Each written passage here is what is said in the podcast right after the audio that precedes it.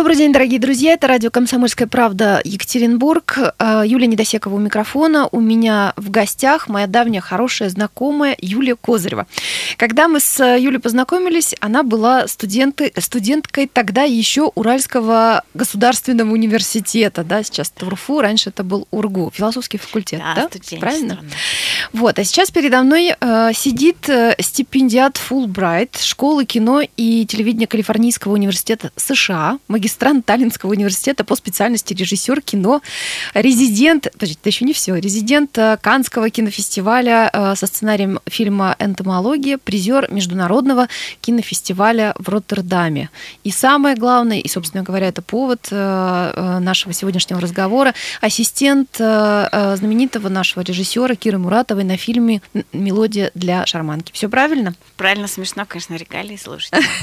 Повод единственный, на самом деле. Это мое, э, мое э, знакомство и какая-то потом своего рода дружба с Кирой Муратовой.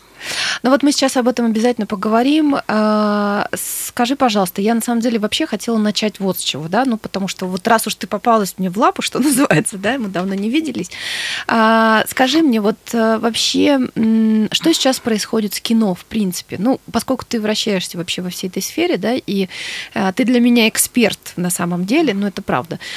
Вот что сейчас э, происходит э, с кино, как оно меняется, по твоему мнению, что с ним будет дальше и так далее? Причем я в принципе, наверное, ну, глобально говорю и, и о художественном да, э, кинематографе, и об артхаусе, и документальном, и так далее. Ну, то есть вот что? Ну, здесь, как всегда, э, нужно, видимо, разделять э, реалии разных стран и разных бюджетов, у всех есть mm-hmm. свои э, киноиндустрии, то есть есть корейская, периодически же всплывают какие-то э, волны вот в этом вот мировом mm-hmm. таком эстетском артхаусном кино mm-hmm. всегда бывают волны какие-то именно национальные, mm-hmm. которые у нас, может быть, были в там 60-х, 70-х, французская новая волна, сейчас а там корейская, Китай, ну корейцы были просто буквально 5-10 лет назад, поскольку у них были национальные такие фокусы и большая поддержка авторскому кино и свобода, э, под, ну, азиатская, то, что скорее происходит вообще очень интересно, между прочим. Вот я тоже наблюдаю за ними в последнее время так много. Если смотреть все последние э, большие кинофестивали, э, там обязательно один-два китайских, южно-корейских ну, шедевров вот не, не удивляюсь, не удивляюсь, да. Чего не было. Потом мексиканцы, сейчас мексиканцы, они не только в Голливуд тихонечко там через границу проходят, mm-hmm. но они на самом деле э, завоевывают завоевывают киномир. Большие вершины уже художественного авторского кино. Поэтому интересно, конечно, смотреть, куда эти волны идут, когда мы снова получим свободу. Займем, да, какое-то определенное, определенное Когда мы позиции, вот перестанем да. рассказывать, а не о том, что с нами происходит, угу. а о чем-то другом. Вот когда мы снова начнем сами себя осознавать, не бояться этого, об этом рассказывать в том русском языке. Ну вот мы сейчас тоже, кстати, к этому э, вернемся. Давай все-таки вот э, к поводу да, нашего э, разговора. Итак, ретроспектива фильмов Киры Муратовой в Екатеринбурге. Да? Это да. твоя инициатива, насколько я понимаю. Да, моя инициатива. Это мне немножко личное дело, есть в этом личный интерес. Я э, как-то, видимо, до лета об этом не думала, э, и вдруг Кира Георгиевна не стала. И у меня много лет назад, когда пришло дело до производственной практики, у меня мастер с ней учился. Mm-hmm. такой Борис Фрумин, он в Нью-Йоркском университете преподает, преподает, потом в Таллине я у него заканчивала его же магистратуру. И он знает всех, всех нью-йоркцев, он говорит, ну что, кому хочешь? Я говорю, ну вот хочу к Кире Муратовой. Он говорит, кому угодно, кому угодно, только хоть, хоть, хоть там Коэн Brothers, хочешь там Джармуша, кого угодно, только, пожалуйста, только, пожалуйста, я звонить не буду, хотя он с ней одногруппник. У Киры такой характер, она ну, очень четко принципиально. Он за тебя переживал. И за меня переживал, и за, и, и, и за Киру, и за, и за себя переживал. Вот потом Я говорю, нет, не, нет, Кира, и, и Хочу. всё, на этом точка. Э, Потому что у каждого режиссера, у каждого человека, кто начал это делать или захотел это делать, вот желание пробуждается всегда с одной конкретной картины. Вот ты его Мгм. смотришь, смотришь, смотришь как зритель, и вдруг вот у редких людей од- один конкретный фильм, кстати, у больших очень много а, Тарковский, у больших режиссеров, кого-то Мгм, Сталкер воткнул, кого-то а, Зеркало. И часто, если ты спрашиваешь режиссера, вот где это желание и понимание, что я тоже это буду делать, где оно проснулось. И оно у меня очень очевидно проснулось. Я помню, когда я перестала быть зрителем, я поняла, что я хочу это делать, что я сама хочу, рано или поздно я хочу пусть одну, пусть две картины. Это были долгие проводы. И с тех пор я долгие проводы вообще знаю наизусть. То есть каждый кадр кат, Мгм. как он склеен, потому что я его смотрела это, как мозаику, записывала, когда даже ручкой на бумажку его записывала. Поэтому я говорила ему сразу, что готовьтесь, я пойду на практику к Кире. И он дал телефон, сказал, звони сама. Про меня ничего не говори. Просто вот номер. И я, э, это был какой-то седьмой год, я набрала, слава богу, взял трубку ее муж, Женя, он очень интеллигентный человек, художник, он на всех картинах, он ее правая рука и левая рука. И мне повезло, что взял трубку он. Кира бы, конечно, сказала, я не учитель, никого учить ничего не собираюсь. Учитесь сами. Учитесь сами, как хотите. Вот снимайте, идите и вперед. А Женя сказал, конечно, приезжайте. Мы Будем рады вас видеть. Я, у нее сначала была на отборе актеров на э, мелодию для шарманки, а потом она позвала меня уже работать после отбора на всю картину. И мы так с тех пор, если я в Одессе, я всегда заходила и даже мы как-то Ну вот ты подтверждаешь, на самом деле есть такая теория, а, что а, женщина очень хорошо делает только то, что ей действительно по-настоящему нравится. И, и то, что хочется. А, Вот Ну, у Киры-то это просто красной линией. Ну, ее тогда- запрещали, ей ее делали уборщицей, ее делали библиотеке. Ее ничего не смутило. Она очень, э, очень хорошо знала, что она хочет делать только это. Она очень часто говорила, что это наркомания. Вообще, как тебе с ней работалось, да? Вот мы, мы потом перейдем уже к, ну, к самой ретроспективе, расскажем, в общем, все детали и так далее. Но вот раз у нас пошел такой разговор, как тебе с ней работалось? Э, Во-первых, это Одесса, это какой-то свой мир. Там, в общем-то, каждый человек актер. Это не, не Урал. Все-таки на Урале э, взять и притащить, заставить э, На Урале вообще заставить очень сложно. Это такие очень редкие свободные э, люди, кто есть такие в домах у нас э, культуры до сих пор какие-то кружки, где где поют бабушки и танцуют, и, но так, чтобы каждый человек, который хотел бы актерствовать, выступать, э, быть э, на, на, на сцене, это все-таки такая не- характеристика Одессы, поэтому э, и их юмор, и их э, от детей от, до самых пенсионеров, от этой свободы выступать и что-то необычное показывать, вот этот э, там меня очень радовало. У меня в гостях э, Юлия Козырева, э, человек, который все знает, ну, наверное, скажет, нет, я не все знаю, но нет, это конечно. человек от кинематографа, и э, это тот самый человек, который э, привез э, в город Екатеринбург э, ретроспективу э, кинофильмов э, э, Киры Муратовой, о которой мы обязательно поговорим после перерыва. Пожалуйста, не переключайтесь. Гость в студии. Добрый день, дорогие друзья. Мы продолжаем. Это радио «Комсомольская правда» Екатеринбург. Юлия Недосекова у микрофона. У меня в гостях э, Юлия Козырева, э, режиссер кино и ассистент э, фильмов Киры Муратовой. Человек, который учился у нее и привез в Екатеринбург ретроспективу фильмов знаменитого режиссера. И мы как раз, собственно, говорим, вспоминаем Киру Муратову и Юлины впечатления от работы с ней. И э, поговорим обязательно о том, э, что за ретроспектива, чем она характерна, где можно посмотреть эти фильмы, ну и так далее. Ну и в продолжение да, разговора, который мы уже начали э, про Киру Георгиевну. Ты как-то обмолвилась, вот в нашей переписке там была такая фраза, «А, я э, подружилась с ней, насколько это вообще было возможно. Вот вообще, насколько это было возможным, и что а, действительно было самым главным а, в ее проявлении расположения к человеку, да, ну просто, знаешь, иногда бывает вот, ну, такой сдержанный человек, ну, или какой-то очень особенный, и там высшей похвалой, не знаю, поднятая бровь, может быть, и все, да, то есть да, не, не комплименты, а вот, ну, то есть... Ты Кира, конечно, из, из э, из этой категории людей, когда она сосредоточена, у нее немножечко даже, я бы сказала, такой ведмический взгляд, то есть у нее даже можно ну, да, один да. глаз я может в другую лично, сторону, но... она, э, она подозревала во мне все, все время, э, наверное, первое лето э, журналистку. И она все время говорит, нет, все-таки ты все-таки ты приехала, чтобы, чтобы что-то расследовать, что-то разузнать, что-то написать потом. Все время она как-то подозрительно долго смотрела, не журналистка ли я, потому что только, только, только если бы она подумала, что это журналист, она разносила просто в пух, в пух и прах. Она не, не любила, да, журналист? А, Или не всех?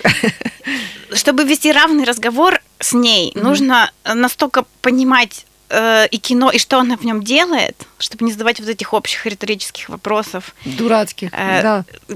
Нужно быть очень подготовленным человеком, чтобы вести с ней... Чтобы а, выжить рядом выжить с ней. Выжить рядом с ней и не попасть под какой... Не задать вопрос ей неудобный или, или не понимающий ее творчество, или какой-то очень банальный, очень угу. тривиальный вопрос там. Ваши планы, ваши творческие планы. Ну или вообще, почему здесь? Потому что она художник, она воспринимала это ну, как, как пишет картины. Вот если с ней говорить было, э, как бы ты говорил, не знаю, там с Пикассо, ты же не задавал бы ему вопросы, почему у вас тут желтый квадрат? Ты, ты знаешь, это на самом деле вообще целая история. Я могу тебе сказать вот из своего э, журналистского опыта, когда к тебе приходят на интервью, например, а, гении своего дела, художники, кинорежиссеры и так далее, я должна сказать, что это действительно целое вообще испытание иной раз. Но есть люди, которые действительно говорят совершенно потрясающе, их можно слушать часами, ты там один вопрос кинул, они тебе, ну, собственно, вот э, предваряя все твои вопросы, даже самые там подкованные, сложные там и так далее. Ну, то есть бывает так, что прям вот разговор течет, но очень часто действительно вот с художниками, с творцами говорить говорить очень сложно, просто в силу того, что они совершенно вообще по-другому воспринимают мир, вот, и э, вытащить их на, там, скажем, вербализацию вот того, чего они делают, это вообще очень сложно. Бывает. Вербализации, конечно, у нее не было проблемы, она филолог э, ну, воспринимать ее как э, художника, именно как, как, как живописца, потому что ты не спрашиваешь, а почему здесь нарисовали березу, а у нее вечно это спрашивали. А почему так? Почему, а почему да вас ладно, повторяют? Да ладно. А что, в жизни не повторяют, что ли, люди одно и то же? Нет, у вас часто... Что, вы видели человека, который не повторяет постоянно одно и то же? Ну, ну то есть были такие смертники. Были смертники, которые пытались всегда ей... Э, задать. задать почему, почему вы это так сделали.